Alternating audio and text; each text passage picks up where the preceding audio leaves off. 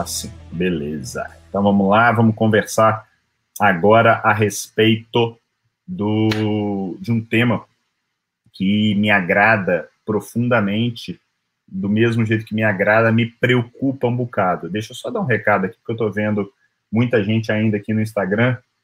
Doutor Gabriel Bittencourt Braga, bela camisa do Dia Mundial do Rim, vem para o YouTube, vem para cá. Ana, tá, Ana Margarete, também médica na, na Espanha, vem para cá, vem para o YouTube. Clica no link que está na bio, você chega aqui, tá bom? Uh, então vamos lá. É, as últimas, eu, eu, recebi muitos feedbacks positivos na, nessas últimas semanas desse novo modelo do 717, onde ao invés de eu usar a plataforma do Instagram, eu uso aqui a plataforma do YouTube, principalmente porque eu consigo mostrar o famoso how to do, né? É, eu literalmente nessas últimas duas semanas eu desbravei aí aquilo que eu faço no meu dia a dia, aquilo que eu proponho para os Jedi da SBE para transformar teoria em prática. Não adianta nada você ser o mestre da, da estatística se o seu objetivo é literalmente cuidar de gente. Então, a coisa transcende e, por exemplo, de estatística, o que você precisa entender é, é relativamente simples, não tem nada de contas complexas. E hoje a gente vai falar um pouquinho disso, mas diferente da semana passada, quando a gente falou muito de, de, de como fazer, hoje é uma, uma, uma live mais de fundamento. Isso me remete muito à minha infância, eu, eu sempre gostei de jogar bola, é, desde muito cedo, treinei futebol, é, por onde eu passei, meu pai rodou aí Brasil afora, então quando eu morava no Rio de Janeiro, eu treinava no Fluminense, quando eu fui para Belém, eu treinei no Paysandu, quando eu vim para BH, eu acabei rodando aqui mais em clubes, é, então eu, eu, joguei durante muito tempo futebol de salão no Minas, Minas Tênis Clube, clube que, que tem uma, uma, um portfólio aí de, de atletas grandes a nível nacional, e o fato é o seguinte: o que que isso me remete?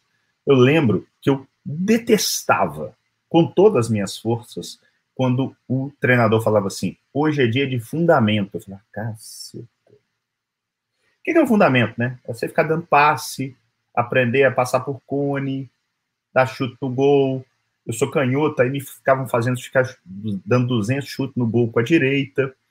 E eu digo que é, você, às vezes, tem que fazer algo que parece ser chato, e às vezes, por vezes, é chato mesmo, mas quando você consegue enxergar que aquilo ali te prepara para o jogo, te prepara para o coletivo, te prepara para a prática, aí você entende a importância de um bom fundamento.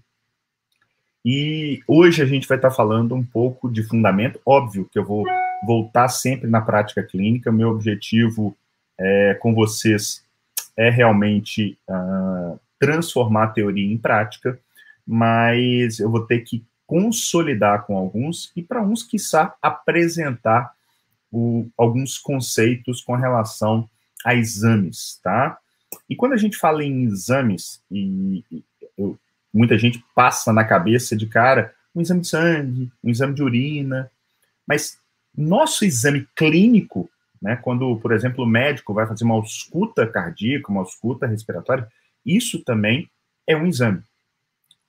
E, e quando eu estava preparando essa, essa, esse 717 para vocês, eu falei, cara, eu não vou colocar na chamada como, como interpretar os exames. Eu vou falar como não interpretar. Porque é basicamente o que eu vejo acontecer é, diuturnamente com inúmeros profissionais da saúde. E às vezes eu vejo, inclusive, algumas brigas corporativistas, né? Não, porque nutricionista não pode pedir exame. Eu acho que, teoricamente, todo mundo pode pedir exame, desde que você saiba usar, desde que você saiba realmente interpretar e aquilo ali não vire simplesmente um papel com uma dicotomia do tá positivo, tá negativo, tá bom, tá ruim. É isso que não dá.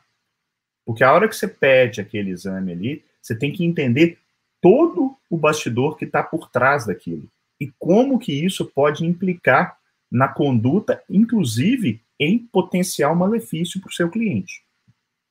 Eu lembro com, com clareza, na época de faculdade, você falava assim, que propedêutica e aí normalmente era um, uma, uma chamada mais para exames, seja ele bioquímicos, hematológicos, de imagem, é, é uma a propedêutica é sempre complementar. Mas do ponto de vista de ciência, do ponto de vista de saúde baseada em evidência, a gente vai pensar de uma maneira é, um pouquinho diferente. A gente vai pensar no modo bayesiano de pensar. E eu vou falar mais para vocês disso. É, isso, é, isso é fundamental na, no manejo do, do seu cliente no dia a dia. E eu estava falando dessa coisa de, né, de potencialmente lesar. É engraçado que os profissionais, de modo geral, não todos, infelizmente, mas muitos pensam é, em, terapêutica, né, quando vão prescrever uma determinada medicação ou é, sugerir uma cirurgia ou mesmo uma suplementação, pensam que aquilo ali pode trazer um benefício, mas pensam, cogitam ou têm ideia de que aquilo ali pode levar um dolo, pode levar algum tipo de evento adverso, independente da sua boa fé, né? Como diria minha mãezinha, de boa intenção o inferno está cheio. É, só que isso é virtualmente esquecido quando a gente trabalha com testes. E aqui eu vou trabalhar com testes tanto diagnósticos quanto prognósticos. Porque, na realidade, o prognóstico nada mais é do que um diagnóstico no futuro, ou seja, é um diagnóstico com bola de cristal, é um diagnóstico mais difícil de dar. Então, se eu estou trabalhando com algo lá na frente, eu tenho que ter não um pé atrás, mas dois pés atrás. Dois pés atrás. Porque eu definitivamente eu não entendo exatamente, eu, eu, na realidade, eu, eu preciso perceber do quão incerto é isso.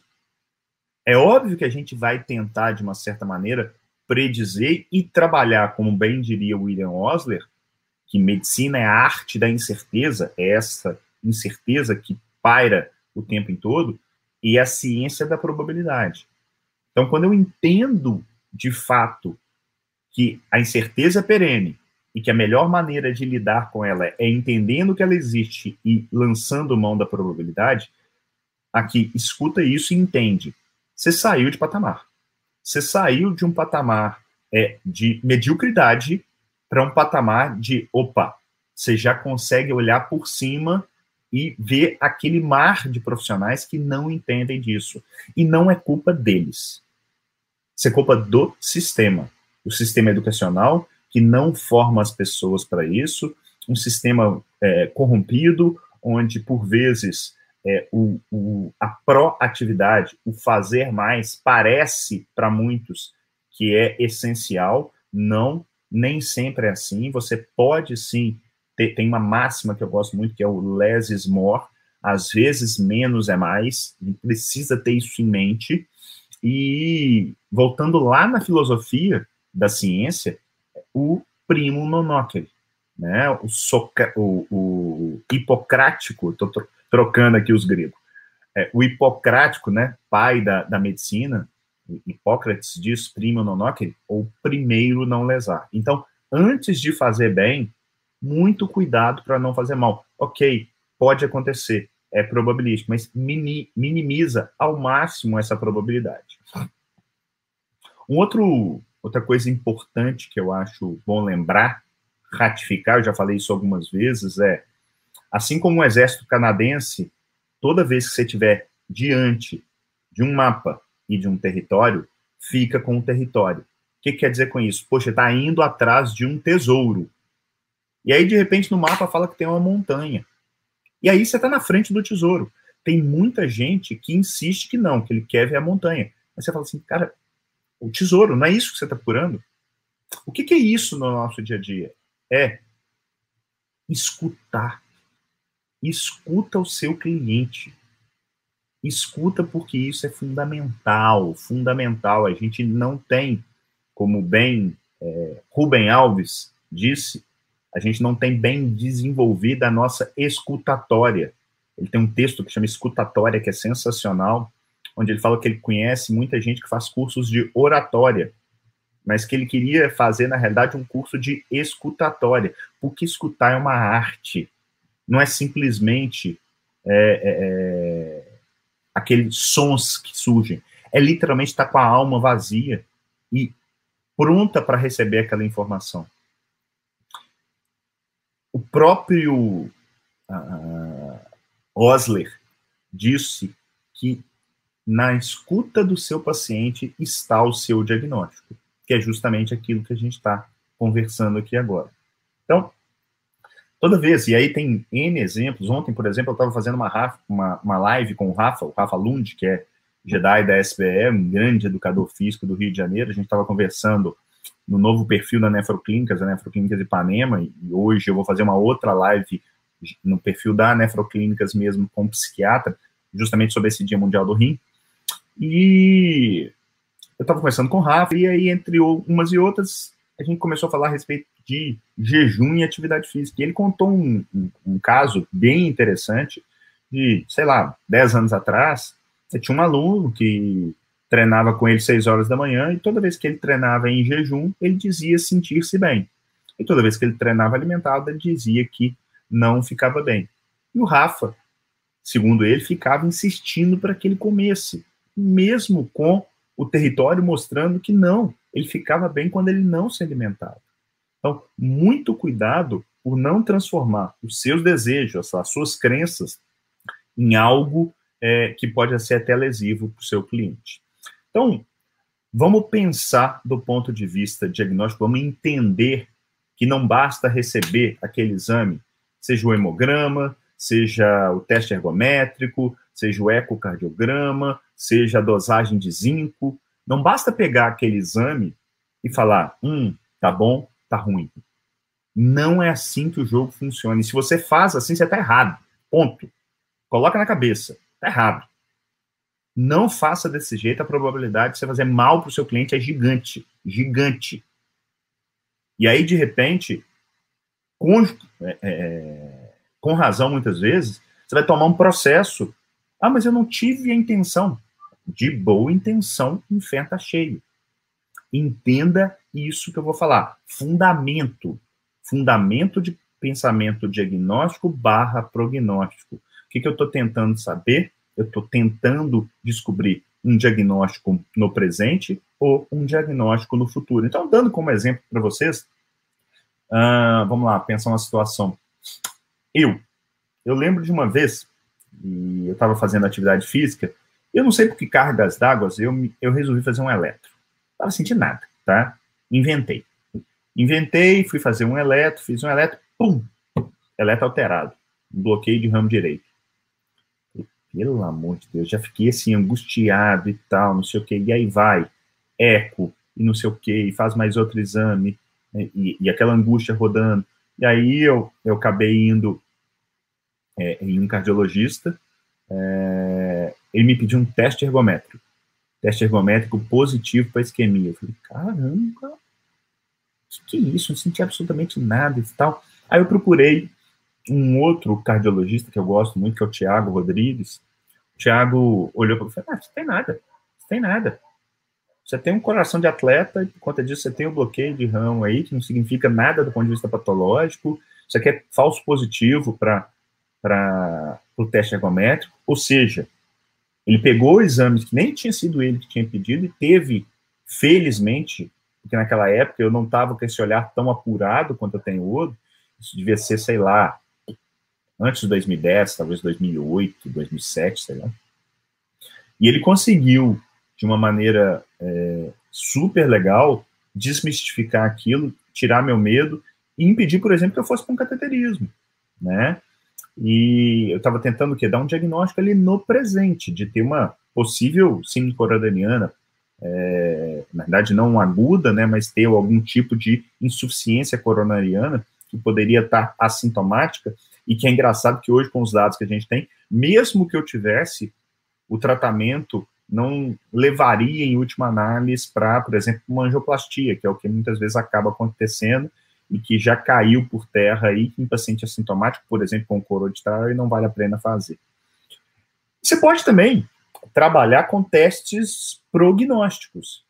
Eu é, tem inúmeros, né? A gente pode fazer, por exemplo, que eu doso um colesterol o que, que eu estou tentando? Eu estou tentando prognosticar o futuro. Eu estou tentando é, separar aquele que vai infartar daquele que não vai, aquele que vai ter um AVC daquele que não vai.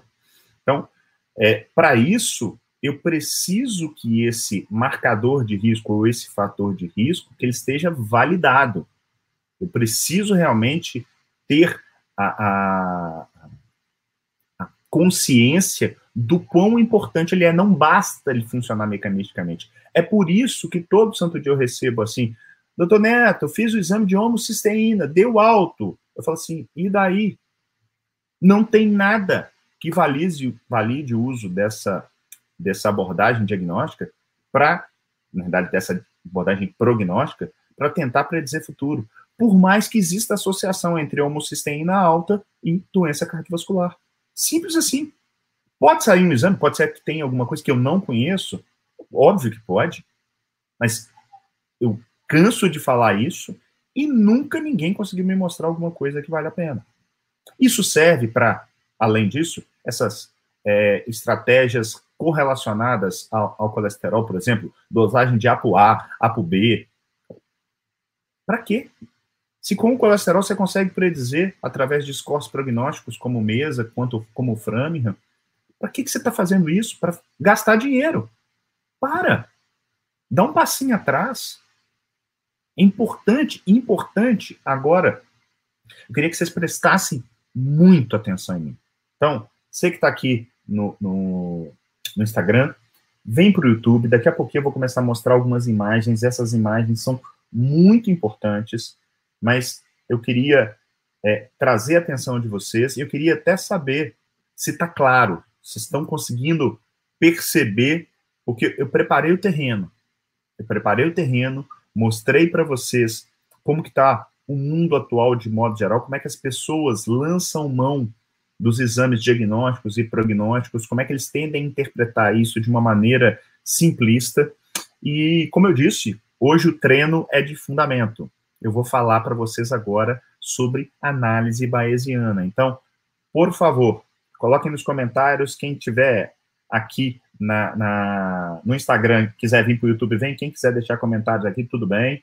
Pessoal da dieta cetogênica fácil, me dando os parabéns aqui, muito obrigado. É, mas vem para o YouTube que vocês vão literalmente aproveitar mais a live.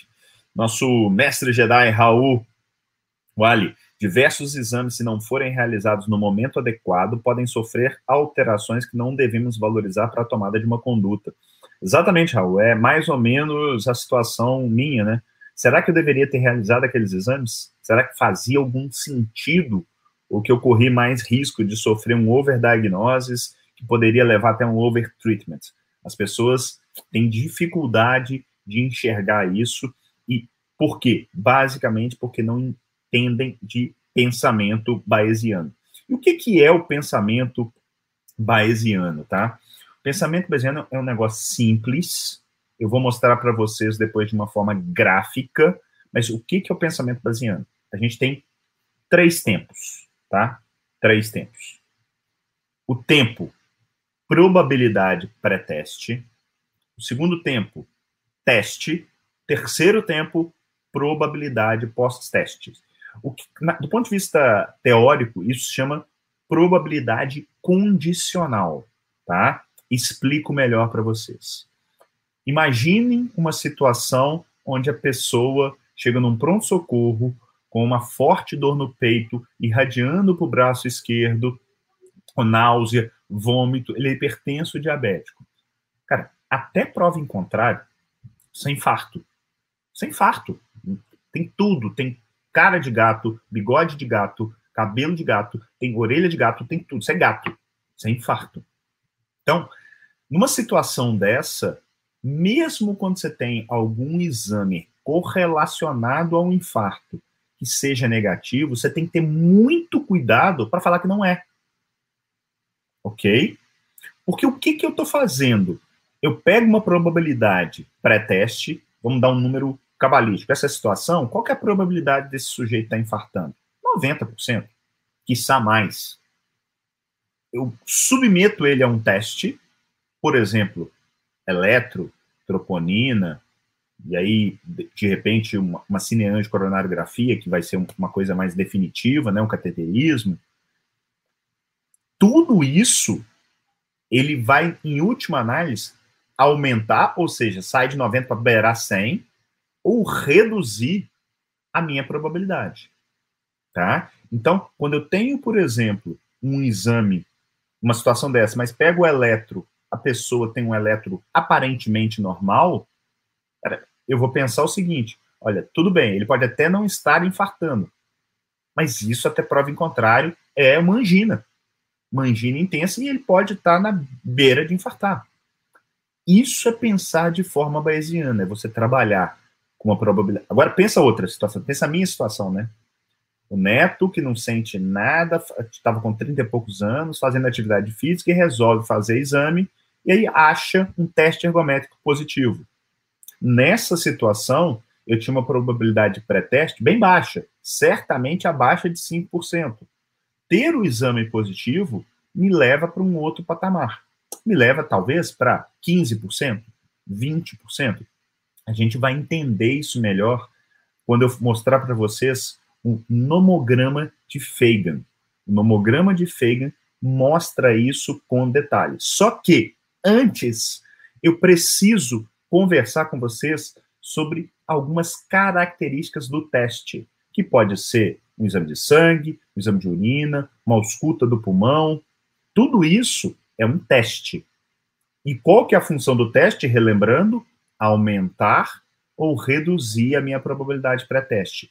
Eu saio do, de um ponto A para um ponto B e esse exame ele tem que mudar condicionalmente a minha probabilidade. Porque se o exame não me ajuda nem a reduzir significativamente, nem aumentar significativamente essa probabilidade, ele é inútil. Simples assim.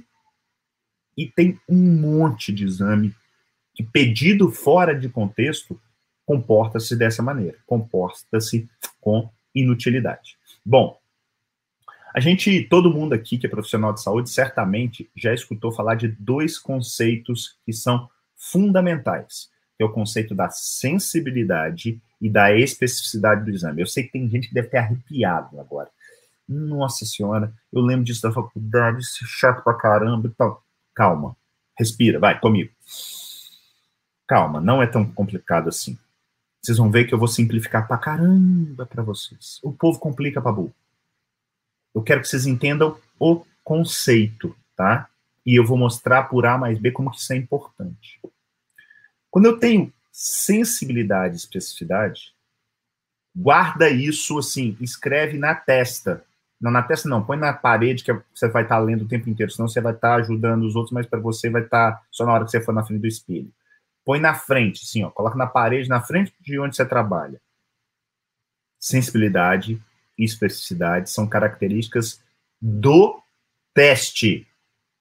Vou repetir sensibilidade e especificidade são características do teste, para a turma do Instagram.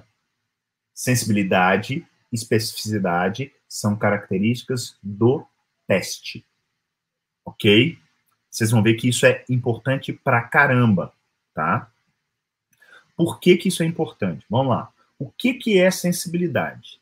É minha capacidade de reconhecer os doentes, ok?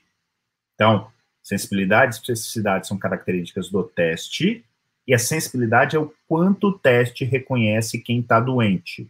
Então, se eu tenho uma sensibilidade de 100%, eu reconheço todos os doentes. E o que é especificidade? O contrário. É a capacidade de reconhecer os sadios. Ok? Então, beleza. Uh, uma provocação para vocês. Porque eu preciso que vocês entendam isso. Então, que a sensibilidade e especificidade são características do teste. Sensibilidade vê os doentes, especificidade vê os sadios. Ok. Pergunta que não quer calar. Um, um exame com uma sensibilidade de 100% é bom ou é ruim? Quero escutar vocês. Por favor. Quero saber exatamente isso. Quero saber essa resposta, se um exame com sensibilidade de 100%, se ele é bom se ele é ruim. pode responder assim, ó, sim ou não. Tá? Ele é bom ou ele é ruim? Ou pode responder o que você quiser. Pode colocar outras coisas. Bom dia, quero saber, Kellen, se um exame com sensibilidade 100%, se ele é bom ou não. Conta para mim. Leandro, deixa eu ver. Já teve um. A Sof... Sofia coloca depende, a Natália, ruim. Vai ter muito falso positivo. Será? Exatamente, Leandrão. É isso aí. Leila, nossa Jedi também. Eu só posso tirar esse tipo de conclusão. Gabriela, não serve. Por incrível que pareça, um exame de sensibilidade 100%, ele não te garante nada. E eu vou provar para vocês, tá?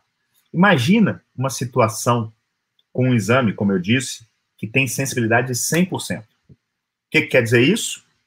Lembra o que, que eu falei que é sensibilidade? Capacidade de enxergar os doentes. Então, se eu tenho um exame que é 100%, ele enxerga, eu tenho lá mil pessoas numa sala, ele, ele sabe quem é doente. Mas como bem disse a Leila, como bem disse o Leandro, sem a especificidade, eu não consigo aquilo que realmente eu quero. Eu não quero saber quem é doente. Eu quero diferenciar quem é doente de quem não é. Então, se eu tenho um exame que é 100% sensível e 0% específico, o que, que vai acontecer? Eu vou cair na situação de falar que todo mundo é doente. Então, eu acerto todos que são doentes, mas eu tenho aí sim como bem disse a Natália, um monte de falso positivo. Mas para eu ter esses falsos positivos, eu preciso conhecer a especificidade. Porque se ele tivesse sensibilidade de 100 e especificidade de 100, a situação seria diferente. Ficou claro? Então, olhar para um exame só por um dos prismas é mais ou menos chegar e falar assim. É mais ou menos chegar e falar assim: uma pessoa de 70 quilos é gorda ou magra? Mas depende. Se ela tiver um metro e meio, ela é gorda. Se ela tiver dois metros, ela é magra. Simples assim. Então, sensibilidade de 100%, um exame com sensibilidade de 100%, sem especificidade, não serve para nada. Nada. Zero. Imagina a, a, situação. Mil pessoas, eu tenho um exame 100% sensível. Eu falo que todo mundo é doente. Eu vou acertar, todo mundo que é doente. Pode ter um doente. 999 não são. Eu tenho um. Mas eu vou acertar. Então eu não consigo trabalhar com essa variável isolada. É queijo e goiabada. Sacou? Como um bom mineiro. Mesmo eu sendo low carb. eu, eu costumo dizer que queijo com goiabada em Minas não sobe insulina. Brincadeira, tá? Vamos lá, então. Ficou claro? Ficou claro que eu preciso dessas dois dessas duas variáveis para saber se um exame é bom ou não. E lembrando, isso em última análise é isso que vai me dar a característica do teste. Vou fazer uma outra provocação para vocês. E essa eu vou mostrar.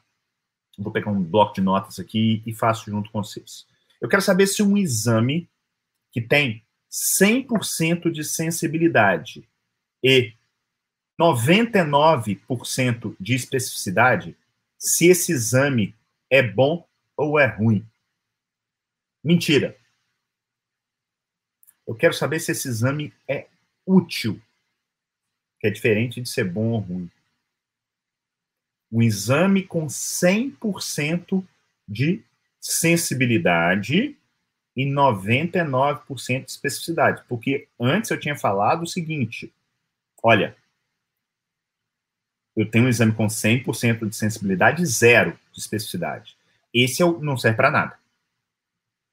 E agora que eu estou julgando a sensibilidade lá em cima, eu estou mudando a pergunta. Eu quero saber se um teste com 100% de sensibilidade e 99% de especificidade, se ele é útil útil? Conta para mim. É útil ou não é? Pode responder também, ele é bom ou não é? E qual que é a diferença entre ser bom e ser útil, em última análise? Quer saber, turma? Vou mostrar a tela agora. Vou abrir um bloco de nota aqui e mostrar. O Zé Mota tá falando aqui no Instagram que não, a Kellen acha que sim, a Leila acha que sim. O Luiz está me contando que está falando da Venezuela. Me conta, Luísa. Habla comigo, por favor. Conta para mim. Isso, vamos lá. Que o Igor Souza. Só a gente levar esses conceitos para o ET-PCR para SARS-CoV-2. Muitos positivos assintomáticos, muitos negativos sintomáticos, com TC históricos alterados, assintomáticos. Beleza. Isso é um, acho que é um case interessante a gente falar, Igor, mas vamos, para a gente não desfocar. Pensa, sei lá, que o RT-PCR, por exemplo, fosse 100% positivo para 100% de sensibilidade e 99% de especificidade. Boa. A Leila começou a falar um negocinho aqui, mas eu vou mostrar para vocês uma questão de utilidade. Eu vou dividir uma tela aqui com vocês. Peraí. Vou pegar aqui essas anotações. Vamos lá. Então, falei aqui, ó. Sensibilidade. 100% neurótico. Especificidade, 99%. Ok? A Leila já comentou aqui a respeito do LR. Eu vou falar mais para frente do LR. O LR ele é o likelihood ratio, que na realidade é, é a razão de verossimilhança. É a forma como eu calculo a acurácia do método. Eu vou mostrar isso para vocês. Mas imagina essa situação. Vocês lembram que eu falei que sensibilidade e especificidade sensibilidade e especificidade são características eita, do teste, ok? Abrir um pouquinho aqui. Lembra disso? Pois bem. Então, para ele é um exame bom? Já adianto, é um exame bom. Um exame com 100% de sensibilidade, 99% de especificidade é bom. Agora, a pergunta que não quer calar, ele é útil? Depende. Depende. Não tem outra resposta. Depende. Depende do quê? Depende, por exemplo, da prevalência da doença, no caso que você está procurando. Vamos fazer um exercício aqui, tá? Vamos pensar uma doença que tenha, sei lá, meio por cento. Uma doença, pode ser prevalência ou pode ser incidência. Vou colocar aqui para incidência. Vocês lembram, né? A diferença. A prevalência é a, a, o número de casos cumulativo. A incidência é naquele momento, aquilo que está aparecendo. Então, uma incidência de uma determinada doença, doença XYZ, tá? Se a incidência é de mil, de, meio por cento, eu vou fazer esse teste, esse teste hipotético aqui para ela, o que, que, eu vou ter? Se eu tenho meio por cento de prevalência, se eu pegar mil pessoas, eu vou ter meio por cento doentes. Então, eu tenho 100, 5. 5 pessoas verdadeiramente doentes.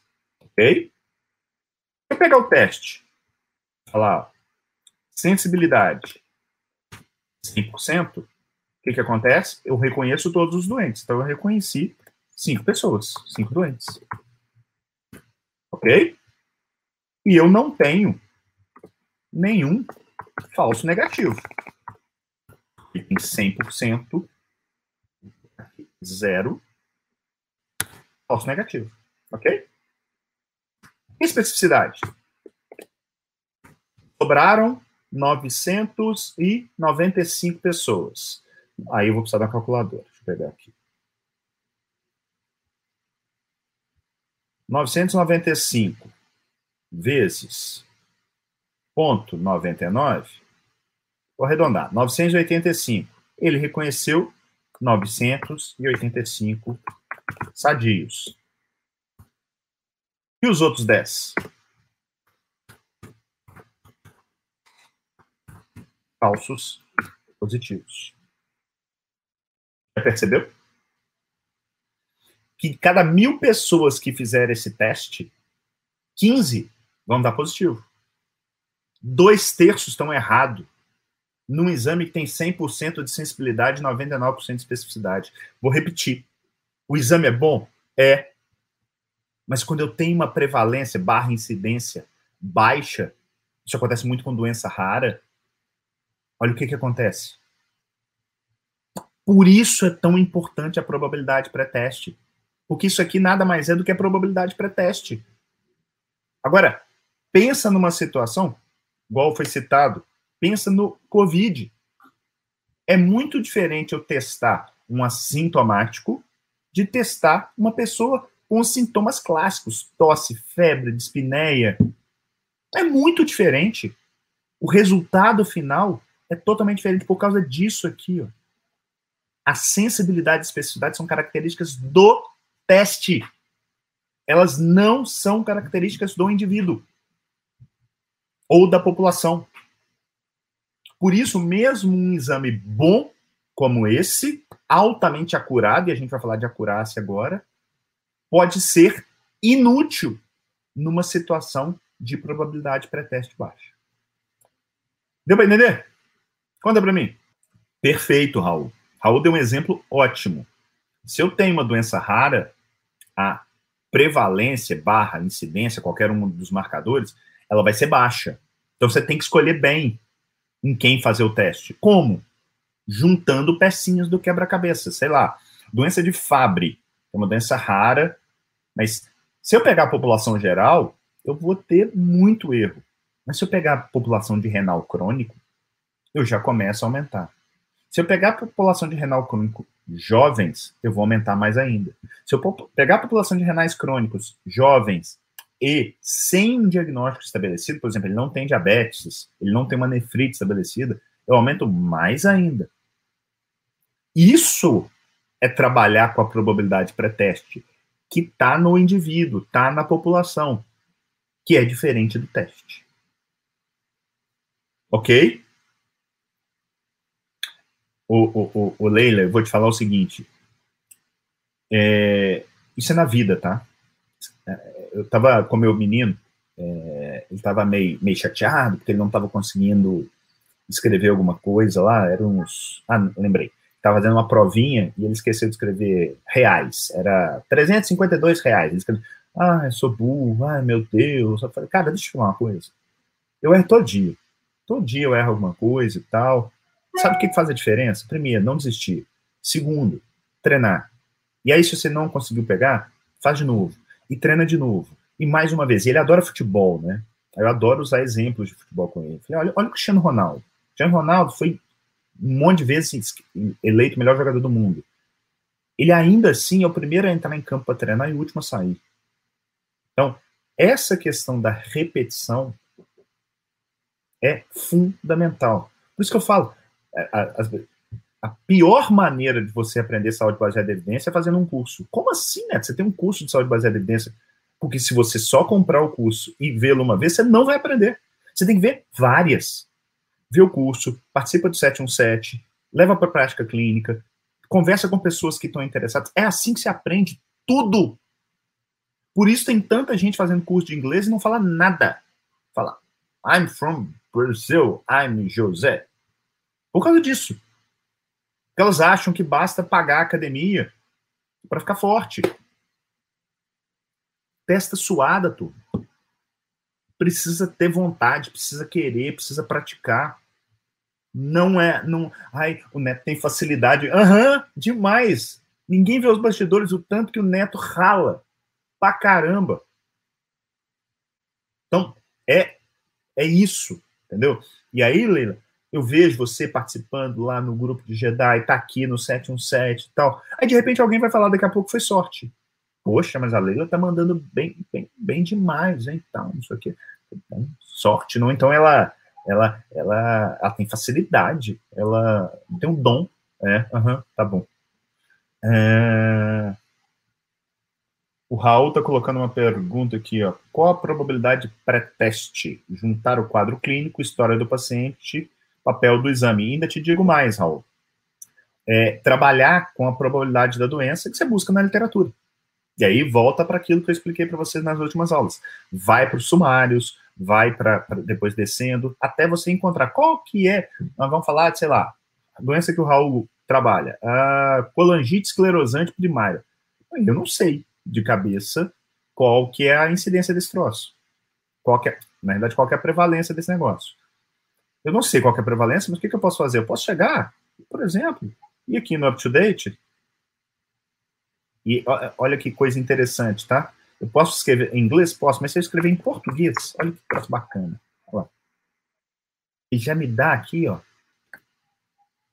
os termos. E eu vou conseguir, desse jeito aqui, mesmo estando errado, eu vou conseguir chegar na informação.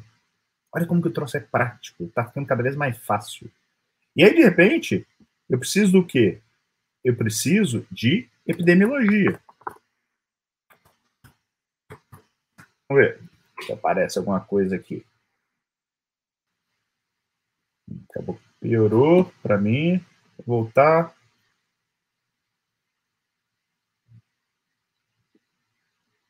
Aqui, aqui ele tem um overview. E eu corro aqui o olho. Normalmente na introdução às vezes já fala. Indications. Não. Eu tenho essa, essa possibilidade aqui.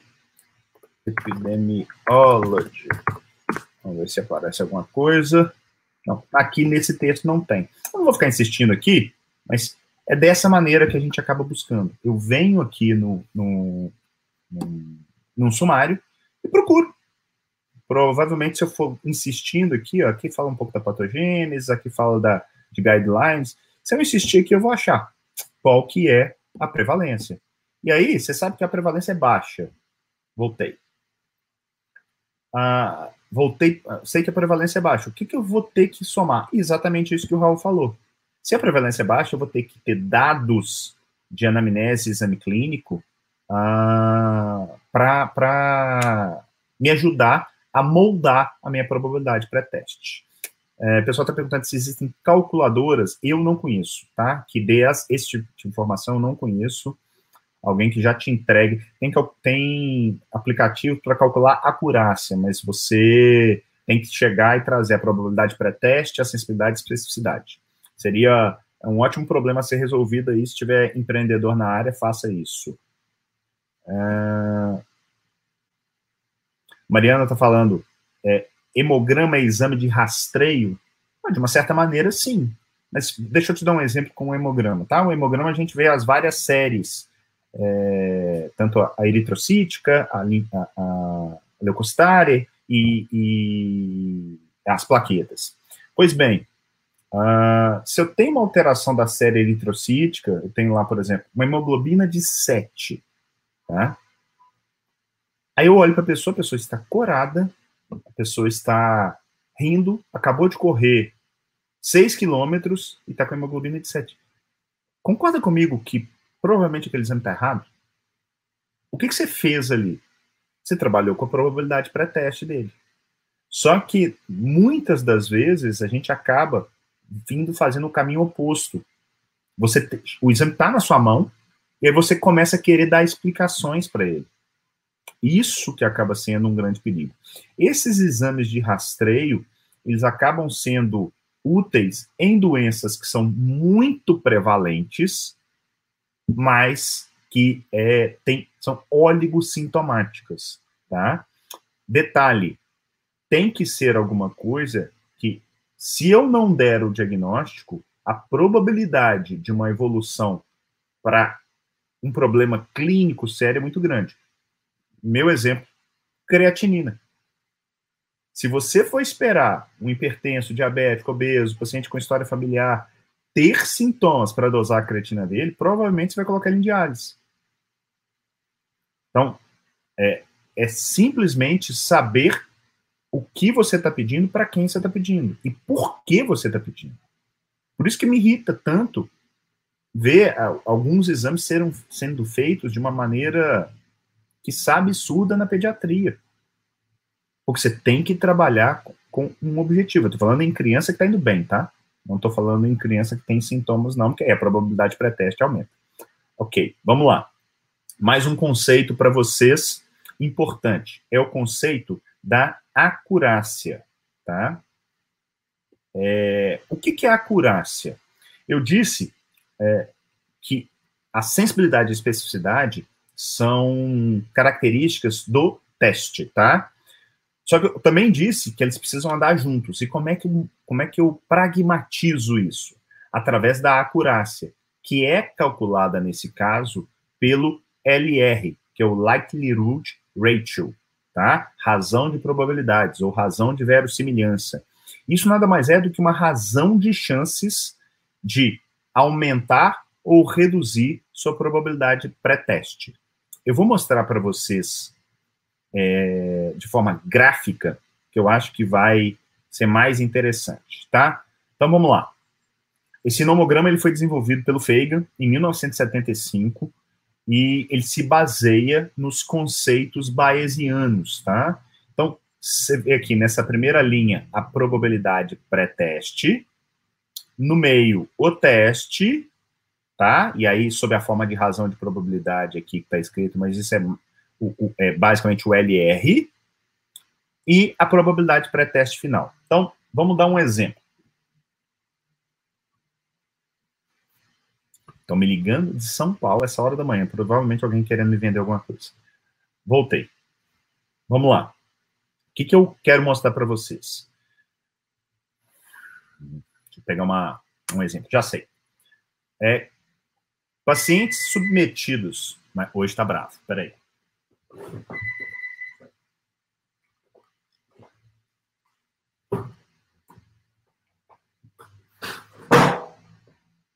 literalmente isolei o telefone.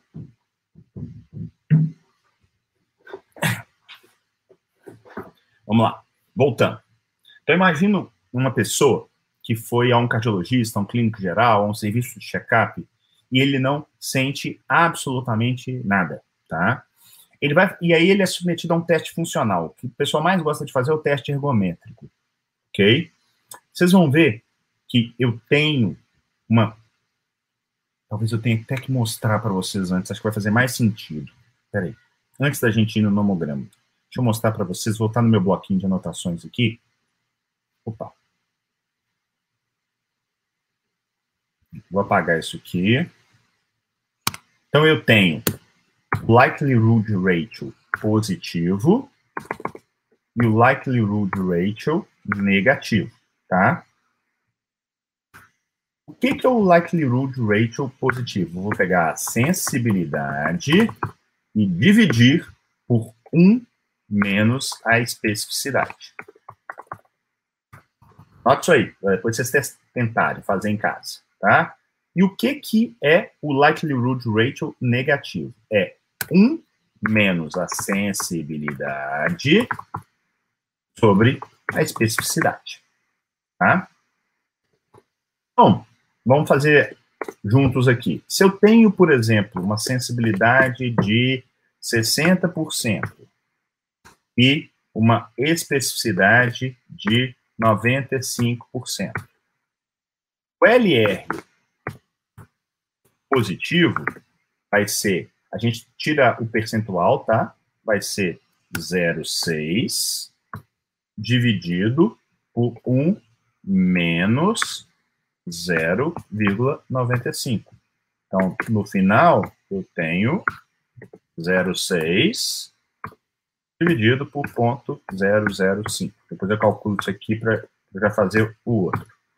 O LR negativo vai ser igual a 1 menos 0,6 dividido por ponto 95. Igual ponto 4 dividido por ponto 95. Vamos ver a calculadora. Minha calculadora, aplicativos. Eu tenho ponto 6 dividido por ponto 0,5, 12. E. Oh, caramba. E eu tenho opa, ponto 4 dividido por ponto 95, que deu 0,4. Então, eu tenho o LR positivo desse dito exame de 12 e o LR negativo de 0,4. Vamos lá para o nomograma, para mostrar para vocês. O nomograma aqui. Então, o que, que eu vou pegar? Vamos pensar uma determinada doença com uma probabilidade pré-teste de 10%, tá? Eu estou aqui, ó, no 10. O LR positivo desse dito exame é 12 eu vou traçar uma régua, uma linha, mais ou menos aqui, em cima onde está o 12.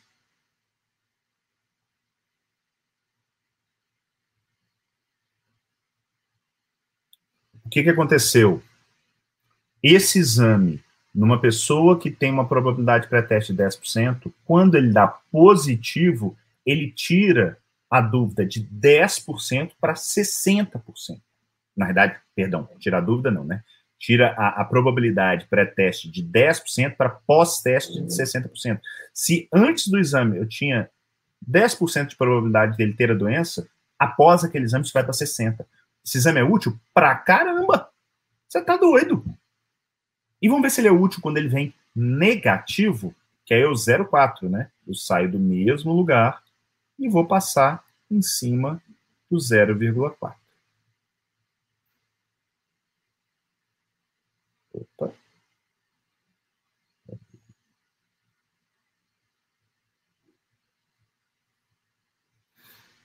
Mais ou menos, né? Médio. Ele saiu de 10 para 3. Eu acho que nessa situação foi até bom. Normalmente, um exame, um, um, perdão, uma razão de probabilidade positiva do, boa, ela é acima de 10, no nosso caso foi 12. E uma razão de probabilidade negativa, ela é muito boa quando ela está abaixo de 0,1. Imagina aqui, ó, 0,1 eu ia sair de 10 para meio. Mas nesse caso específico, mesmo com 0,4 foi bom, não foi ruim. Deu para entender? Deixa eu voltar aqui com vocês. Deu para entender a importância. É isso que a gente faz. Você não precisa fazer necessariamente no médico, mas você tem que ter ideia disso. Você tem que saber, a hora que você está fazendo sua anamnese, seu exame clínico, seja do que for, você tem que ter uma ideia da probabilidade pré-teste, baseado em uma série de situações. Né? Como o Raul disse, na anamnese, no exame clínico, na, no conhecer os bastidores da sua especialidade. E se não conhece, vai atrás, como eu tentei fazer com a colangite biliar primária, é, e que acabei não, não encontrando, mas se eu insistisse aqui um pouquinho, certamente eu chegaria. Então, eu consigo ter uma ideia, mais ou menos, do que, que eu tenho. Para que eu conheço a especificidade de, e a sensibilidade do teste, eu faço esse cálculo. Exatamente. Margarida colocou de forma de pergunta, mas poderia ser uma afirmação o LR acaba sendo um fiel da balança para dar um norte na condução. É, só não precisa nem perguntar, é isso. Ele vai te ajudar, literalmente, a pegar o teste e utilizá-lo na prática. Porque é aquilo que eu mostrei, não basta ser 100% sensível e 99% específico. Depende demais da probabilidade pré-teste. Quando eu tenho uma probabilidade pré-teste baixa, muito baixa, eu posso ter o melhor exame do mundo, que ainda assim ele vai ser inútil porque a probabilidade pré-teste está baixa. Se vocês levarem uma coisa dessa live, leva isso. Entende bem esse raciocínio. Entende que tudo depende da probabilidade, da, da, da, da prevalência, da incidência da doença, do, das características daquele, daquele cliente, do, dos sintomas que ele tem, o quanto que aquilo ali tem relação. Isso é pensar de forma bayesiana. Porque eu posso, por exemplo, usar isso para sintoma. Eu posso usar, por exemplo, para creptação. O quanto creptação em base tem, qual que é o LR para eu ter o diagnóstico de edema agudo de pulmão ou de congestão pulmonar? A gente pode buscar isso. Mas mais do que buscar um número, que acaba sendo uma coisa quase que neurotizante, é entender o conceito. Porque a hora que você entende o conceito, você passa a aplicar e, e usar o, o, o, paradigma bayesiano no seu dia a dia. Ok? Então, de modo geral, esse conceito é fundamental. Tem um aplicativo, eu tenho ele no iPhone, não sei se tem ele para Android, que é o aplicativo Bayes, B-A-Y-E-S.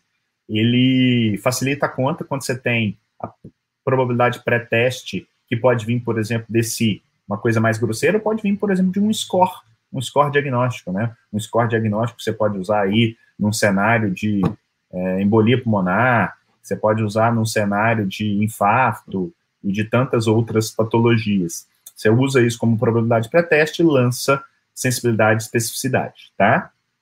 É... Uma outra coisa legal, algumas pessoas perguntam, ah, como é que eu, como é que eu acho Deixa eu mudar de tela aqui. Como é que eu acho essa sensibilidade, especificidade?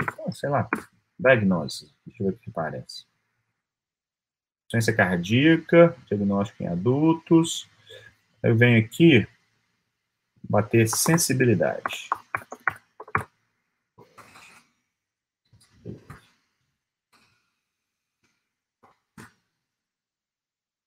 Eita.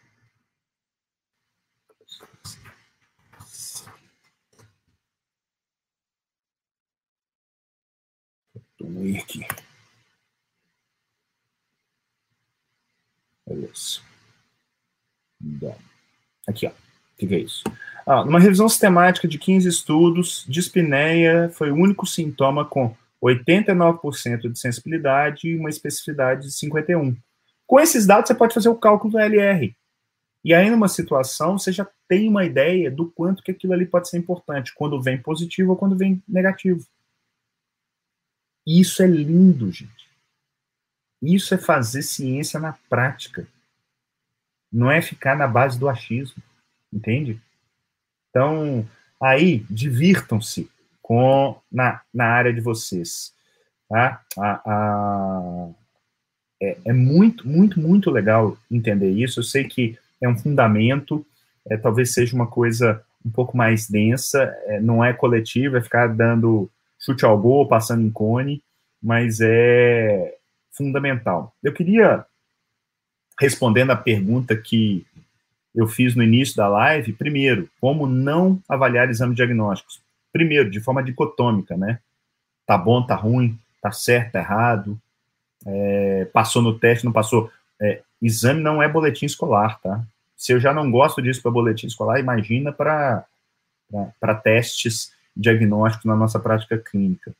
Segunda coisa, não dá para avaliar exames sem avaliar o contexto. Quantas e quantas vezes me perguntam em mensagens, né, né, em caixa de pergunta, me contam um pequeno, uma parte de um caso clínico e querem que eu responda se fazer isso ou aquilo é bom. Além da questão ética e tudo mais, tem a questão realmente de é, é eu conseguir mesmo, porque sem dados, sem probabilidade pré-teste, eu, eu começo a trabalhar com 70 quilos.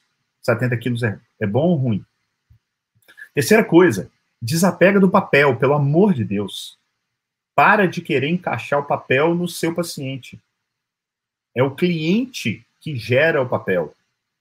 Porque aquelas peças do quebra-cabeça, elas vêm para complementar o seu raciocínio. Tanto que, definitivamente, eu não vejo o exame de modo geral antes de fazer uma, uma, uma avaliação.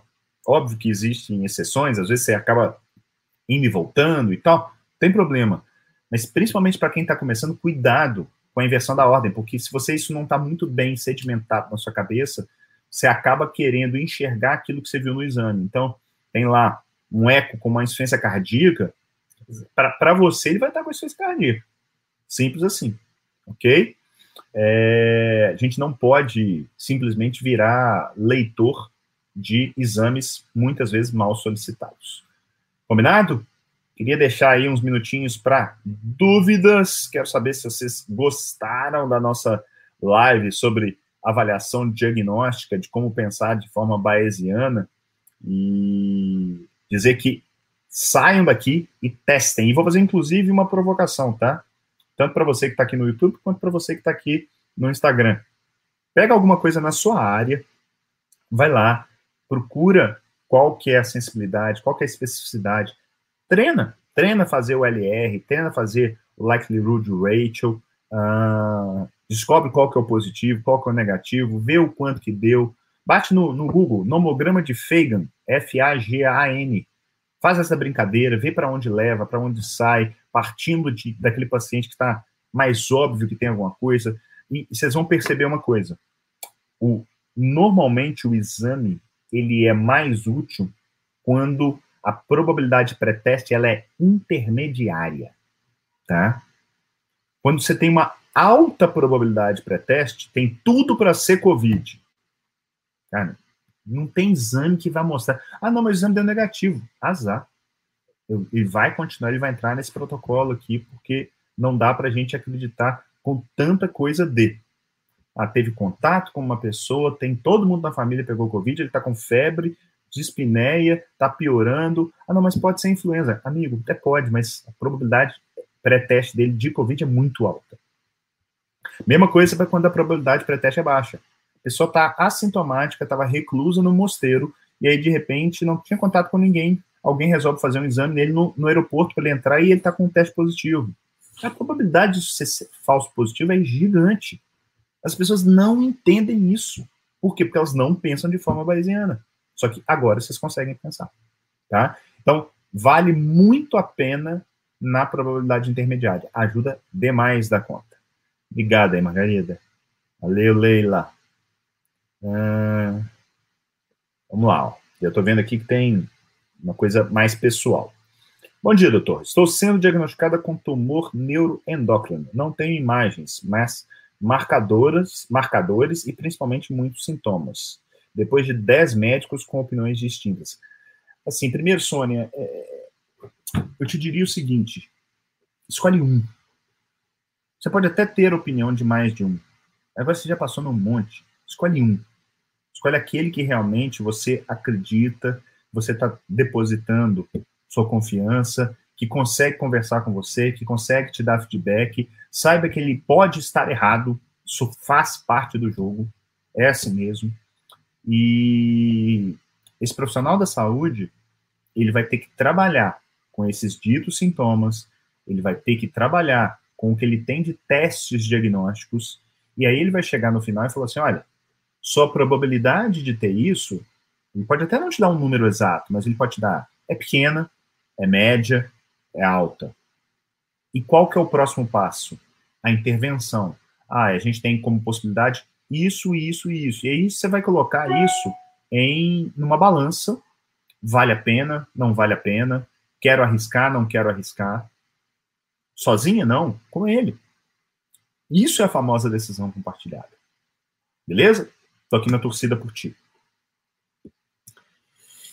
Minha querida amiga Thaís Moraes, beijo para ti, para quem precisar de uma mastologista de mão cheia aqui em BH.